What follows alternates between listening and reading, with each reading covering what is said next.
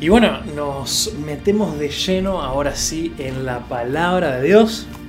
Llegamos eh, acá a, esta, a la segunda mitad del capítulo 3 y, tenemos dos situaciones. Eh, se nos cuentan dos cosas muy interesantes, muy diferentes parecieran, pero increíblemente están, tienen mucho que ver. Eh, es, vamos a estar viendo del momento increíble en el cual Jesús va a ser bautizado y después Lucas de la nada, así como si no le importara nada, nos dedica un montón de versículos a contarnos la genealogía de Jesús. Eh, así que bueno, todo un desafío, pero, pero qué lindo ver cómo la palabra de Dios está inspirada y tiene algo útil para darnos en cada página, en cada versículo, en cada palabra.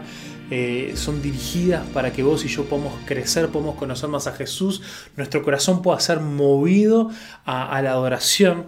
Eh, increíblemente esto puede pasar también incluso eh, con una genealogía.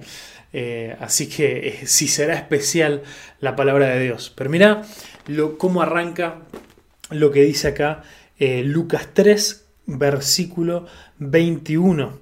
Dice, cierto día, en que las multitudes se bautizaban, Jesús mismo fue bautizado. Mientras él oraba, los cielos se abrieron y el Espíritu Santo en forma visible descendió sobre él como una paloma.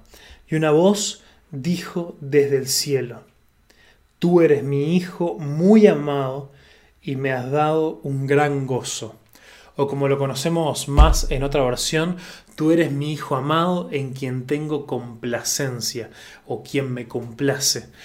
Eh, ¿qué, situación tan interesante esta, ¿no? Nosotros ya vimos el, el domingo pasado cómo Juan eh, bautizaba la gente, estuvimos hablando por qué es que Juan bautizaba la gente que se acercaba, la gente que se quería bautizar y Juan le decía, ustedes más que bautizarse tienen que demostrar con su vida que se han arrepentido. ¿Se acuerdan? ¿Se acuerda alguno de lo que hablamos el domingo pasado? ¿Estuvieron ahí? Em, y, bueno, espero que sí. Em, espero que si no se hayan tomado un tiempito para, para, poder eh, mirar la predicación de la palabra. Pero, pero si se acuerdan lo que hablamos el domingo pasado, algo nos tiene que llamar la atención rotundamente. Lo que nos tiene que llamar la atención es que el motivo por el cual Juan bautizaba era para que la gente demostrara, eh, era una, demostración de que se habían arrepentido de sus pecados, de, que reconocían su necesidad de, eh, de perdón, reconocían eh, que, su pecado era un gran problema entre ellos y Dios. Entonces, si nosotros vemos que las multitudes, nos dice acá en el versículo 21, se estaban bautizando y, entre medio de esta multitud aparece Jesús y va a ser bautizado también, eh, algo nos tiene que hacer ruido. Nos tenemos que preguntar por qué Jesús se va a bautizar si el bautismo era una demostración del arrepentimiento de pecados. Si nosotros sabemos, la palabra de Dios nos enseña que Jesús nació sin pecado y vivió sin pecado.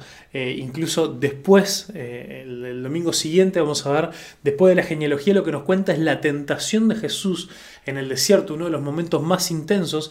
Sin duda no el único en el que Jesús habría sido tentado, pero sí es un ejemplo eh, estelar, digamos, un eh, de cómo Jesús resistió la tentación eh, y le dijo que no al pecado y le dijo que sí a la vida eh, y, a lo que, y a la manera de Dios. Entonces, clarísimo está que Jesús no necesitaba bautizarse.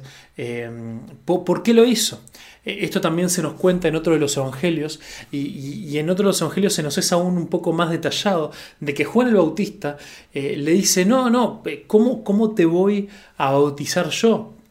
Juan el Bautista, mismo que en Lucas antes, eh, usa esa expresión de que el que viene después de mí, yo no soy ni siquiera digno de atarle las sandalias, de, hacerle la monita de los, de los cordones, de, los championes, digamos, diríamos nosotros, ¿no? Este, no, no tengo ni siquiera... Eh, él es tan superior a mí, Él es tan perfecto, es tan santo, que, que, yo, el gran Juan el Bautista, este gran profeta, no soy digno ni de atarle los cordones.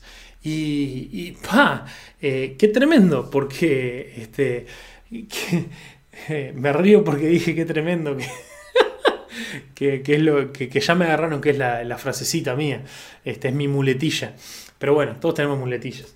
Entonces, eh, Juan el Bautista eh, duda ante esto y, Jesús le dice, este detalle lo tenemos en, los otros evangelios, pero le dice que no, que es necesario que lo bautice para que se cumpla, eh, para que se cumpla el orden de las cosas, se cumplan las cosas que deben suceder.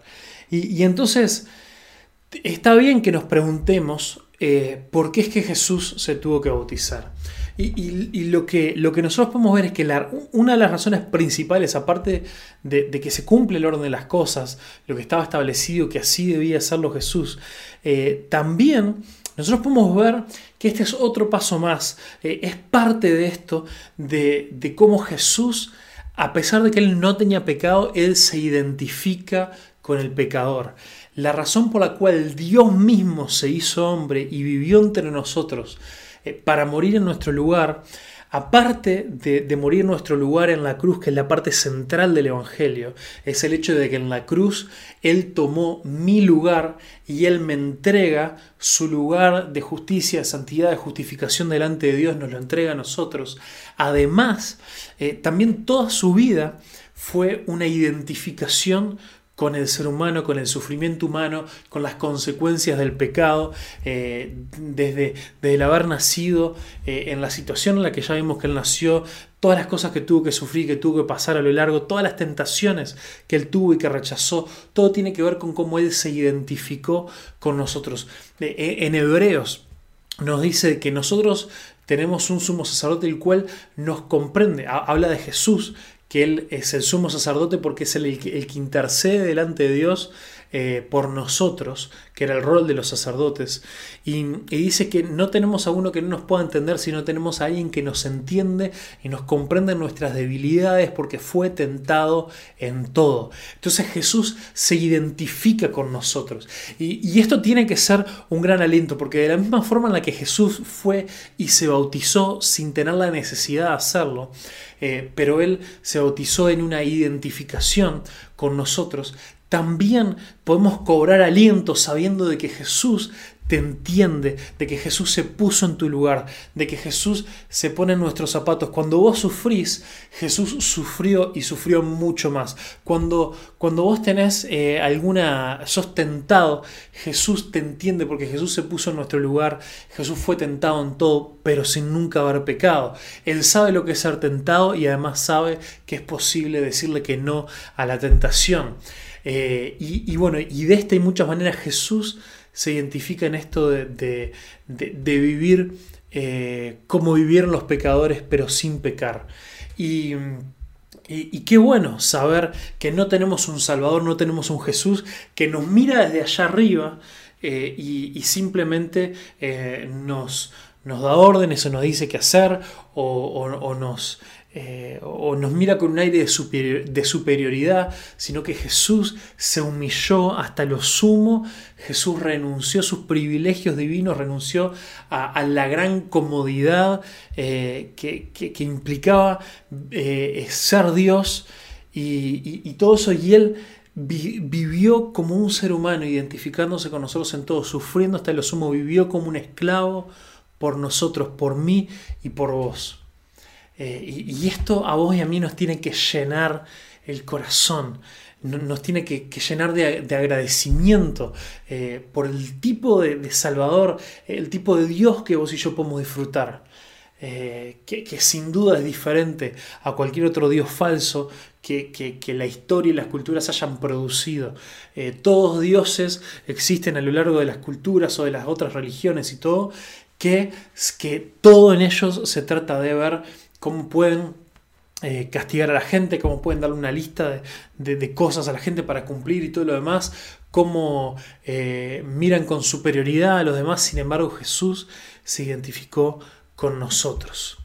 Y, y acá vemos una cosa más ahí, ¿qué sucede cuando Jesús se bautiza? Dice, y mientras él oraba, los cielos se abrieron y el Espíritu Santo en forma visible descendió sobre él como una paloma, y una voz dijo del cielo, tú eres mi Hijo amado, eh, en quien tengo complacencia. Y acá se da una situación de locos. Eh, una situación bastante única en toda la Biblia, diría. Dice que mientras Jesús oraba, ahí mientras era bautizado o enseguida después de haber sido bautizado, dice que los cielos se abrieron.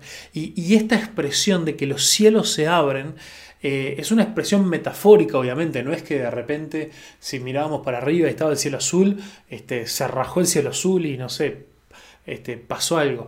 Es una expresión metafórica que, se usa en la Biblia para hablarnos de cuando Dios irrumpe de una forma sobrenatural en nuestro mundo natural, en nuestro mundo humano. Eh, Dios se manifiesta, se muestra de una manera completamente diferente a lo que estamos acostumbrados. Los cielos se abrieron, eh, eh, es como esta, una ventana de conexión entre nuestra realidad y, la, y la, dimensión o la realidad de Dios. Y dice que en ese momento los cielos se abrieron y dice que mientras Jesús oraba, el Espíritu Santo descendió como paloma, como en forma de paloma, este, y se puso sobre Jesús, y una voz del cielo, la voz del Padre, pronunció esas palabras de reconocimiento, es decir, Jesús es mi hijo. Y, antes de llegar a esa parte que Dios dijo, este es mi hijo amado, eh, es importante que nos detengamos a pensar de que este es uno de los momentos donde nosotros más, más claramente vemos la, una manifestación, una muestra de Dios. Eh, eh, de Dios, del Dios Trino, le llamamos nosotros que hablamos de la Trinidad, eh, es una de las pocas veces en las cuales los vemos a los tres actuando en un mismo momento, en un mismo lugar. Eh, y, esto nos tiene que llevar a pausar un momento y, hablar sobre, eh, sobre, la Trinidad. es, una, es, una, de las enseñanzas más importantes y fundamentales del cristianismo y, es una de las cosas en las cuales es bueno que nosotros pensemos eh, un poco sobre eso. Esta no es una predicación sobre la Trinidad, lo voy a hacer rápido, porque, porque bueno, de nuevo, queremos ver la mayoría de los detalles en Lucas, pero, pero algunos lo tenemos que, mirar por arriba. Si te quedan preguntas, acordate que estoy recolectando preguntas para poder armar alguna, algún video o algún vivo o algo con preguntas y respuestas eh, del libro de Lucas, así que las puedes anotar y mandármelas por mensaje. Pero, pero bueno, sobre este tema de la Trinidad, que lo vamos a dar rapidito. Eh, la Trinidad no es una palabra que aparezca en la Biblia. Si te cruzas con algunos, eh, por ejemplo, los mormones o los testigos de Jehová o algo, que, muchas veces vienen y critican, y una de sus críticas es, ah, no, pues ustedes creen en la Trinidad y eso no existe, no está en la Biblia, lo que sea tranquilo, no te preocupes, no te pongas a temblar, dales la razón. La palabra Trinidad no está en la Biblia. La palabra Trinidad es un término, es una palabra que se inventó, pero, pero se inventó para describir algo que claramente y sin lugar a dudas está eh, a lo largo de toda la Biblia, toda la palabra de Dios. Eh, y, es esta enseñanza eh, difícil de entender, pero que algo sea difícil de entender no lo hace menos cierto de que existe un solo Dios. No hay más que un solo Dios. Cualquier otro Dios es un Dios falso, no existe, no es Dios verdadero. Dios es uno solo, pero, pero que a su vez eh, Dios eh, es Dios Padre, es Dios Hijo y es Dios Espíritu Santo. Y, lo que nosotros podemos ver de las escrituras se resume en la enseñanza o en la definición esta de que Dios Padre es 100% Dios, eh, el Espíritu Santo es 100% Dios, Jesús es 100% Dios. Pero ni el Espíritu Santo es Jesús, ni el Espíritu Santo es el Padre, ni el Padre es el Espíritu Santo, ni el Padre es Jesús, ni Jesús es el Padre, ni Jesús es el Espíritu Santo. Eh, entonces puede sonar algo, algo medio confuso, eh, porque lo es.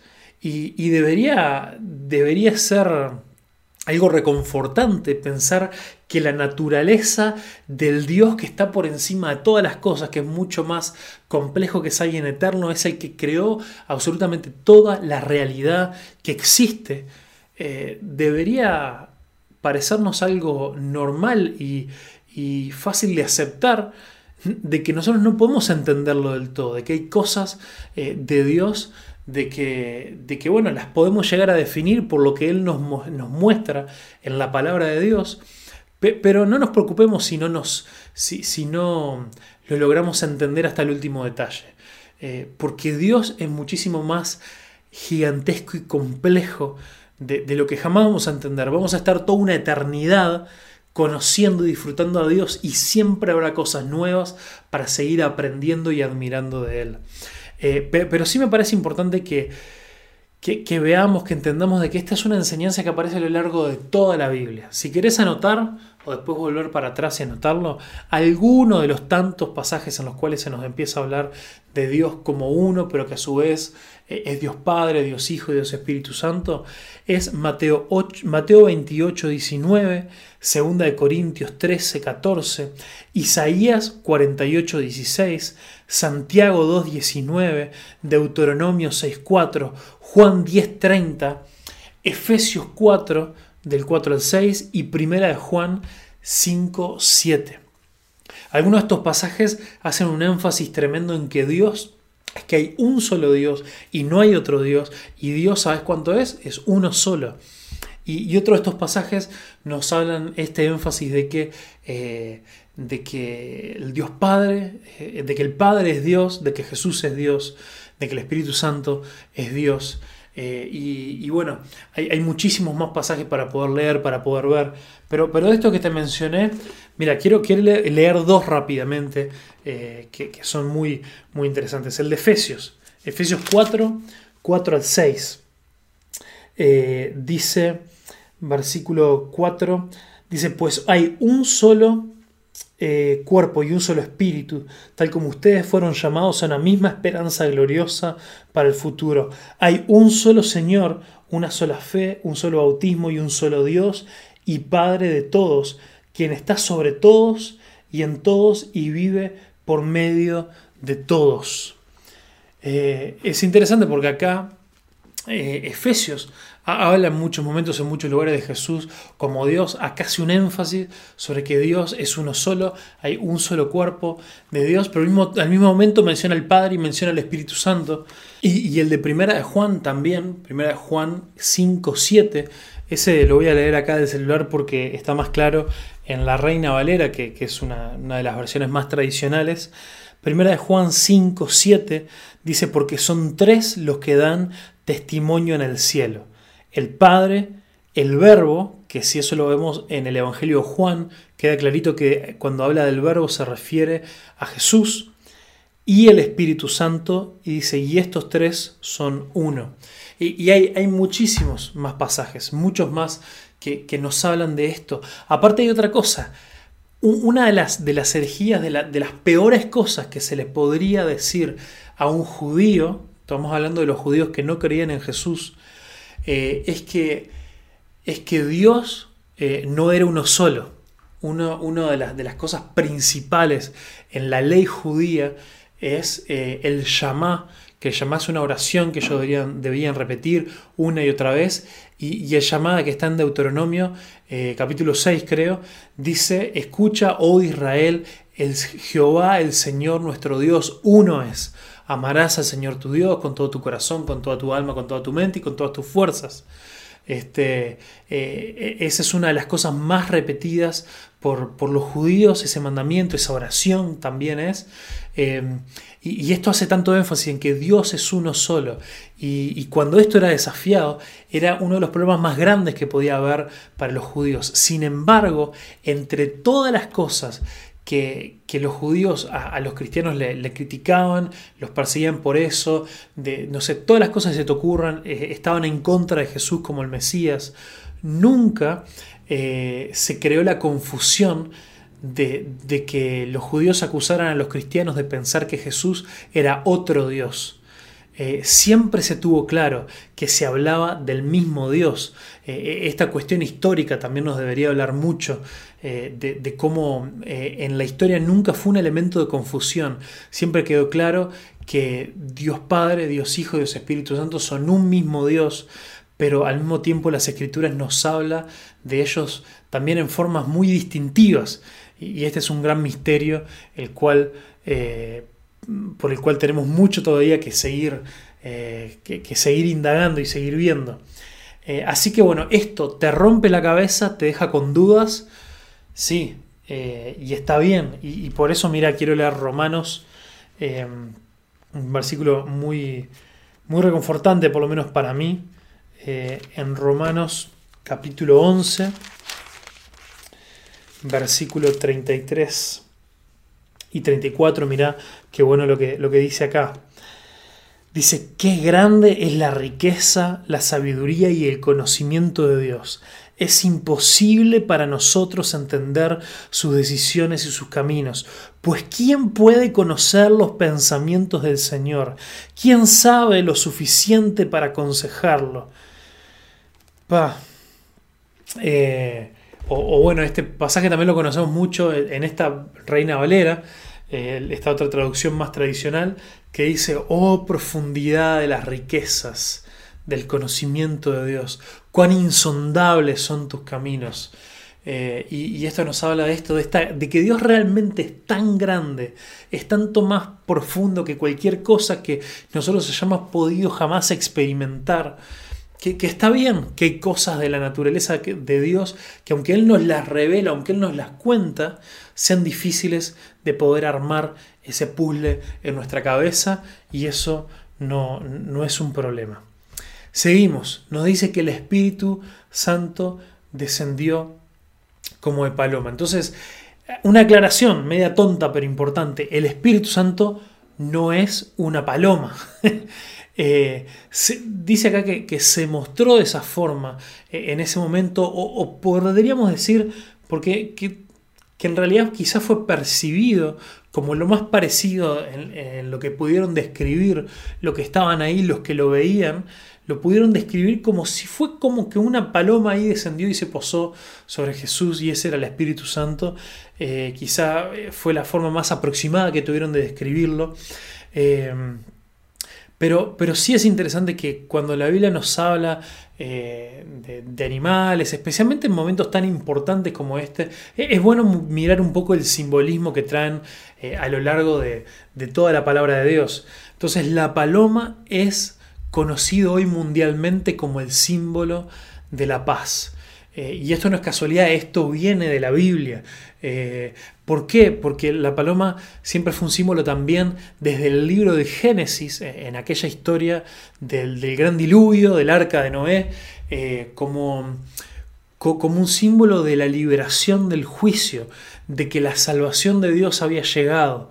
eso lo vemos en Génesis 8, eh, donde tenemos el relato del gran diluvio y el arca de Noé, en el cual cuando estaba todo inundado eh, y el arca estaba por ahí, eh, Noé envió estas palomas para que fueran, para que buscaran, buscaran tierra seca, tierra firme, y, la última volvió con una ramita mostrando, demostrando que ya había tierra y que, el juicio de Dios había terminado y, que, que, finalmente iba a haber paz para ellos. Así que bueno, ese pequeño asterisco ahí sobre, sobre esta forma en la que el Espíritu Santo de Dios eh, se mostró, se manifestó en, en ese momento.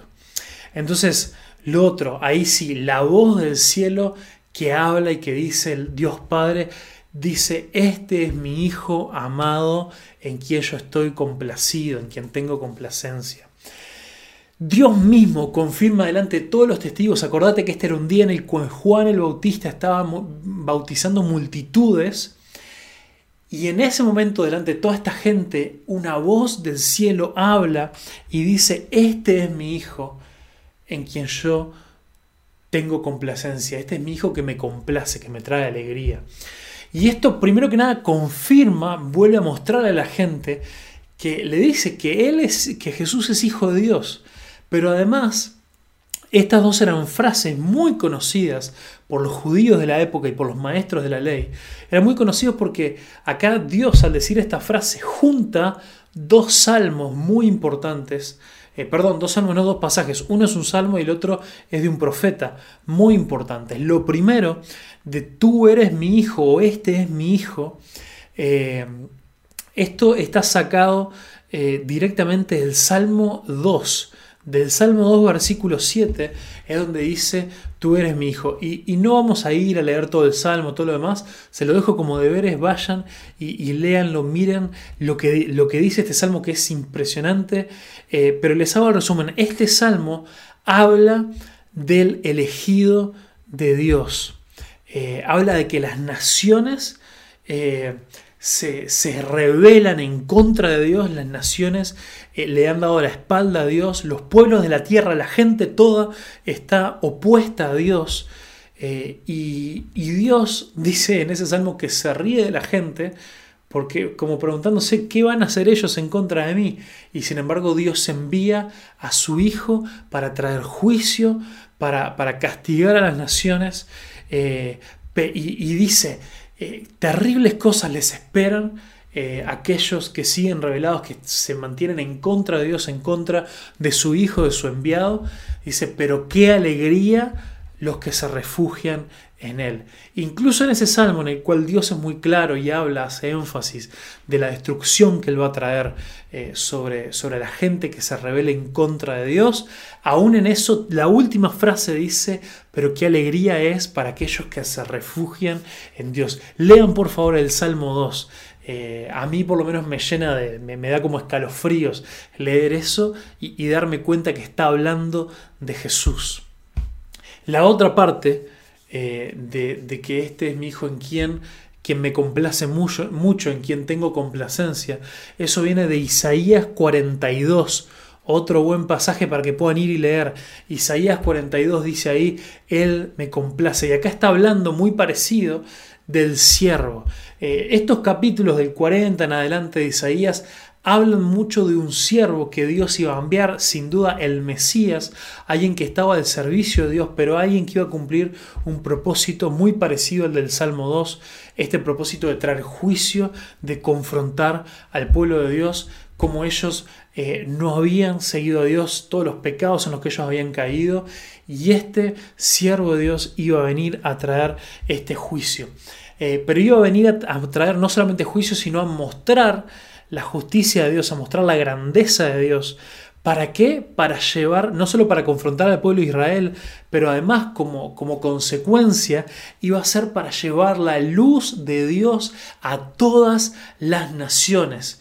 Y aclara que Dios no promete su gloria, no comparte su gloria con nadie, de que la gloria es solamente para Dios y para nadie más. Eh, qué, fuerte esto de que Dios no comparte, porque Dios es el único digno de adoración, Dios es el único digno de absolutamente eh, todo. Y esto nos vuelve a hacer énfasis en que Jesús es Dios. Y alabar a Jesús es alabar a Dios. Dios es el único digno de alabanza, Dios no comparte su gloria con nadie, sin embargo, hasta en estos pasajes proféticos nos hablan de cómo la gente iba a adorar y e le iba a dar gloria a este Hijo de Dios, a este ungido, a este Mesías, a este siervo que iba a venir, que claramente se demuestra que Jesús, a Él sí le iban a dar gloria, ¿por qué? Porque Él es Dios. Todo esto, esta, esta Trinidad que se junta, Jesús, el Espíritu Santo, el Padre que dice, esta confirmación de que Dios eh, envió a su Hijo y su Hijo es Dios mismo enviado a la tierra para traer juicio, para traer salvación, para traer gloria a Dios y para que nosotros podamos reconocer nuestra necesidad que tenemos de rendirnos a sus pies. Así que bueno, eh, fuerte todo esto, ¿no? Fuerte esta escena que podemos ver, que nos dice una y otra vez de muchas maneras que estuvimos viendo cómo Jesús es Dios, Jesús es Dios, Jesús es Dios. Jesús es digno de alabanza, Jesús es digno de reconocimiento, Jesús es digno de absolutamente todo. Que nos postremos, que rindamos nuestra vida completamente a Él, el único digno de alabanza. Y de la nada arranca la genealogía de Jesús. Si buscas en tu Biblia ahí, espero que, que estés eh, en esta reunión ahí con, con, tu Biblia abierta. Después que leemos eh, el versículo 1 y 22, esta escena del bautismo, yo por lo menos justo tengo que dar vuelta a la página y veo una lista larguísima de una columna y media de nombres. Pero mira, igual antes arranca diciendo Jesús tenía unos 30 años cuando comenzó su ministerio público. Y ahí arranca después con la genealogía de Jesús. Un pequeño detallecito aquí interesante. Uno podría preguntarse si Jesús era tan fenómeno, es Dios mismo, eh, si Jesús, eh, bueno, eh, obviamente siempre fue Jesús, podría haber hecho todas las cosas que hizo, con 20 años, con 25, con lo que sea? ¿Por qué comienza a los 30? La verdad es que no sabemos, pero, pero hay un dato interesante que, que, sí llama la atención, y es que 30 años era la edad en la cual eh, se le permitía a los levitas empezar a trabajar en el templo. Los levitas era una tribu dentro del pueblo de Israel que eran los encargados, toda esta tribu estaba encargada de eh, hacer el trabajo eh, sacerdotal en el templo. Eh, estos eran los que trabajaban en el templo y muchos de ellos eran los sacerdotes y algunos pocos llegaban a ser los sumos sacerdotes. Y recién a los 30 años se les permitía empezar a trabajar en el templo. Entonces es interesante que Jesús comienza su ministerio, su trabajo público, eh, como, como profeta, pero a la edad en la cual empezaron a trabajar los sacerdotes. Y esto es interesante, tiene, es un detallecito y es una cuestión ahí, pero, pero se las tiro porque también los evangelios nos van mostrando una y otra vez cómo Jesús, eh, en esta posición tan única que él tiene, él cumple los tres roles bíblicos, el rol de rey, que, después más hacia al llegar a su muerte es cuando en la muerte misma él es coronado como rey eh, de los judíos, pero también como rey del reino de Dios. Esto lo, hablamos hace unos cuantos domingos, eh, el domingo de Pascua eh, y, el, y, el, domingo anterior, el domingo de Ramos, pero también vemos como, como Jesús cumple perfectamente el rol de profeta, de aquel que le habla al pueblo de parte de Dios, pero también cumple este rol de sacerdote, de sumo sacerdote, aquel que en la presencia de Dios intercede por nosotros, eh, pidiéndole a Dios eh, por, nuestro perdón. Y además sabemos también que se convierte en el mismo sacrificio ofrecido por nuestros pecados. Pero bueno, un pequeño detalle ahí. Entonces, ahí comienza esta larga, eh, esta larga eh, genealogía, se me ha ido la palabra. Dice Jesús era conocido como el hijo de José. José era el hijo de Elí, Elí era el hijo de Marat, y ahí tenemos un montón de nombres que, que miren, hay, mucho jugo para sacarle a cada uno de estos nombres. Eh, las genealogías tienen un propósito muy específico. No solamente es el registro. Eh, una de las, genealogías más conocidas es la de Mateo. Primero porque el libro arranca así. Mateo 1, arranca con la genealogía de Jesús. Eh, y, Mateo tiene muchos juegos muy interesantes eh, pero otro día capaz que puedo hacer una predicación entera sobre la genealogía de, Jesús en Mateo. Pero la de Lucas es diferente. Eh, y vamos a ver también las particularidades de, Lucas, porque estamos en el libro de Lucas. Entonces, eh, primero, la, acá hay grandes discusiones, porque tanto en la de Mateo como en la de Lucas mencionan a, a, al padre de Jesús siendo José y pareciera, diera la impresión de que son las genealogías del lado paterno de Jesús, o sea, del lado de José, que fue su padre adoptivo, llamémosle, eh, pero, pero vamos, pero podemos ver que en realidad son diferentes, los nombres son diferentes. Y ahí es donde mucha gente que busca cosas para criticar la Biblia, para quitarle su autoridad, dice, ah, ves, por esto está todo mal, este, esto se lo inventaron todo, no tiene nada que ver. Este, y, no, nada podría estar más alejado de la realidad. La, cuestión es que... Eh, todas estas cosas, ellos, los judíos eh, en esa época tenían un, hasta hoy en día también pasa, pero, pero en ese entonces también tenían registros muy exhaustivos eh, y, muy completos de, las genealogías, registros muy exactos. y además, no es que eh, que entre comillas se cambió un nombre y después sigue todo igual y es como que bueno, hay alguien se equivocó al escribirlo o Lucas le llegó mal la información y a Mateo le llegó bien o al revés. No, no, claramente eh, son dos genealogías diferentes porque hay, todos los nombres son distintos hasta el punto de David. Cuando llegan al rey David, a partir de ahí es todo lo mismo. Eh, porque, porque evidentemente son dos corrientes diferentes. Entonces, la gente estudiosa y que, sabe mucho y que ha estudiado en detalle estas cosas, nos confirman que la genealogía que está en Mateo es desde el lado de, José, del padre Jesús de José, y la que tenemos en Lucas es en realidad del lado de María, aunque, aunque no comience diciendo no comience mencionando a María, sino a José. Y hay varias razones para eso. Eh, que, es interesante. Primero una, este, en las genealogías nunca se menciona mujeres. Eh, eh, Mateo quiebra esa regla, pero es por otros motivos muy especiales. Menciona a varias mujeres, pero siempre las menciona como la esposa de tal persona la cual ya mencionó pero siempre las genealogías se, hacían eh, en ese entonces, en el pueblo judío, siempre siguiendo a los hombres, por lo cual no tendría ningún sentido que mencionara a María, aunque lo hace a través de María. ¿Por qué lo hace a través de María y no de José? Porque José fue el padre adoptivo de Jesús. Eh, María fue la única que le dio su sangre, digámosle, a, Jesús. Fue, fue, la verdadera este, madre eh, humana, digamos. Y, lo, otra razón es que eh, menciona a José como, como hijo eh, de Elí, que, es lo que se asume que sería el padre en realidad de María, porque, porque en, el idioma original no hay palabra para yerno.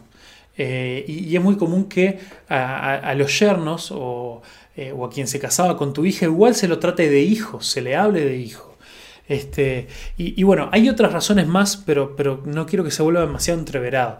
Si quedan preguntas, escríbanlas y mándenlas, que vamos a hacer lo posible por, contestarlas. Entonces, bueno, mucha gente muy estudiosa por estas razones y muchas más, que, no hay el tiempo de mencionarlas, están convencidos que en realidad eh, la genealogía que tenemos en Lucas sigue la familia de María hacia arriba. Eh, y otra diferencia que tiene con la, con la de Mateo es que la de Mateo termina en Abraham. La, persona más antigua que menciona es Abraham, porque el objetivo de Mateo es demostrar cómo Jesús eh, es el descendiente de Abraham, que es el padre de, de, la nación de Israel. Pero el objetivo de Lucas, ¿cuál es? Es demostrar que Jesús es hijo de Adán y Eva e hijo de Dios.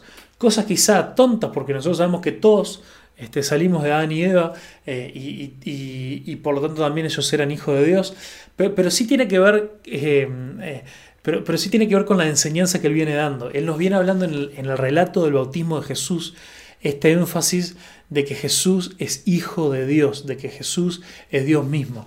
Y, por eso se toma este trabajo de ir tan atrás, de, de plantear las generaciones hasta eh, hasta Dios mismo, hasta Adán y Eva, para, para, volver a tener esta frase de que dice ahí en, la última línea de la genealogía, Adán era hijo de Dios. Por lo tanto, Jesús es hijo de Dios. Lucas quiere de una forma literaria hacer esta conexión. Jesús nuevamente es hijo de Dios, no solamente comprobado por esta voz del cielo que lo dijo, este es mi hijo amado, sino también este, siguiendo toda su, linaje hasta arriba, eh, una y otra vez se comprueba que es hijo de Dios.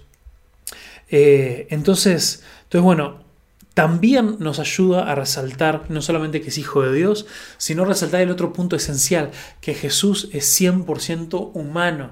Eh, este pasar por cada uno de los, antes, de los ancestros de Jesús, eh, es un recordatorio una y otra vez de que Jesús no apareció de la nada, que Jesús no es que Dios perfectamente podría haber dicho, ahí, aparece, está, puff, y de repente aparece Jesús y hace todo lo que tiene que hacer.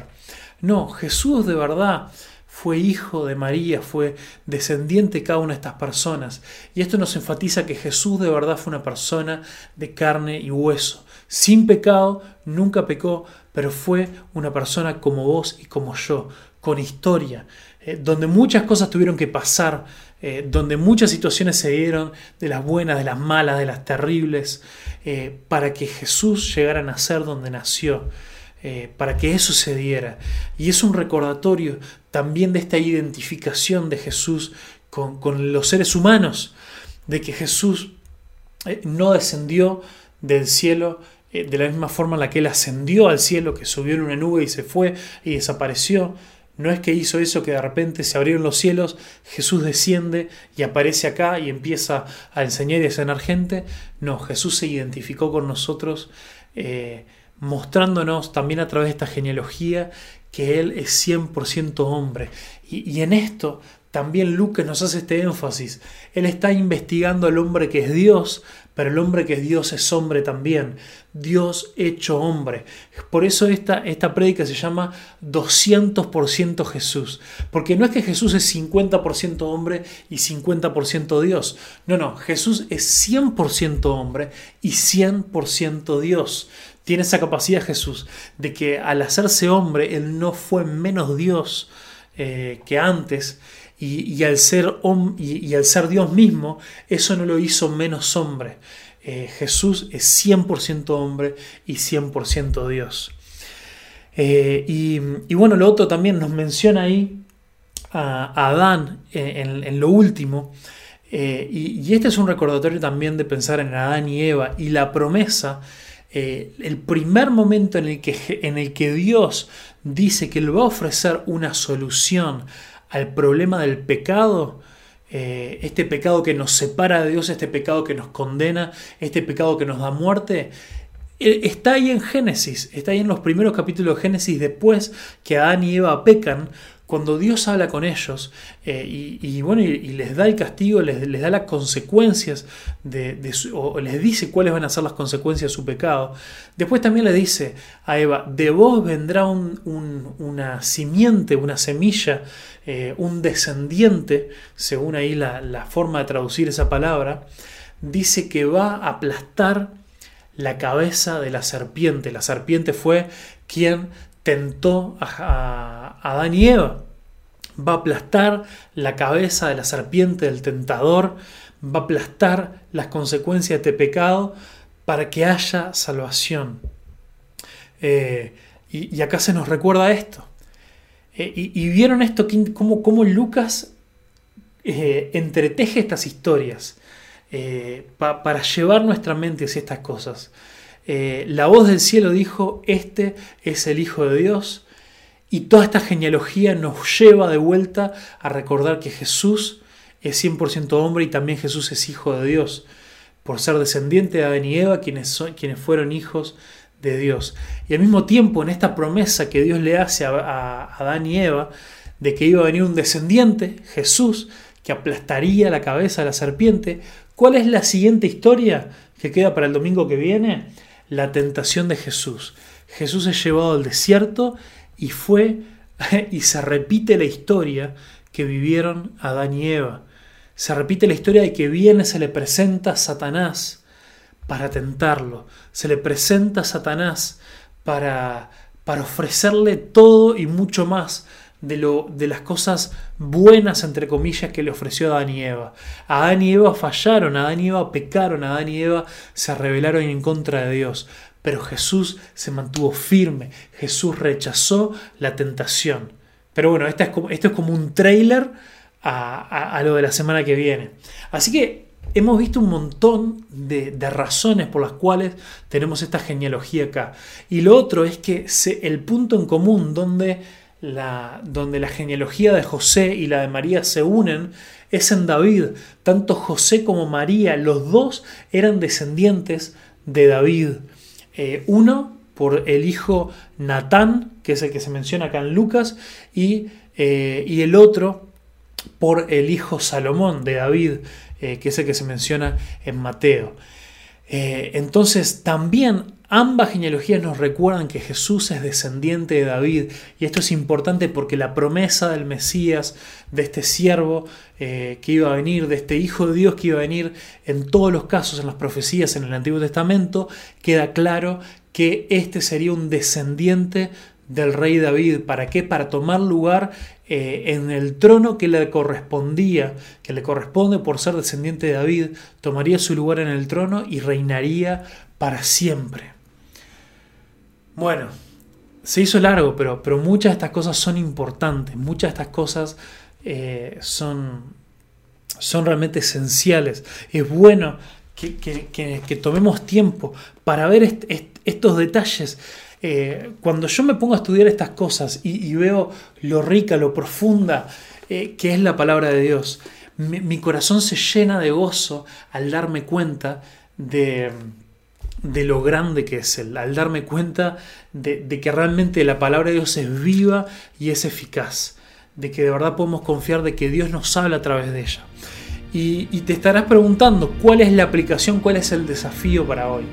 Eh, esto, vieron que siempre en las predicaciones anteriores estamos hablando, bueno, eh, el desafío, lo que aprendemos de esto es que vos tenés que entregarle tu vida a Cristo, que vos te tenés que arrepentir de tus pecados, que vos tenés que tomar esta decisión, aquella, lo otro. Siempre al final de una predicación eh, hablamos de una aplicación para nuestra vida. La aplicación para nuestra vida hoy es un poco diferente.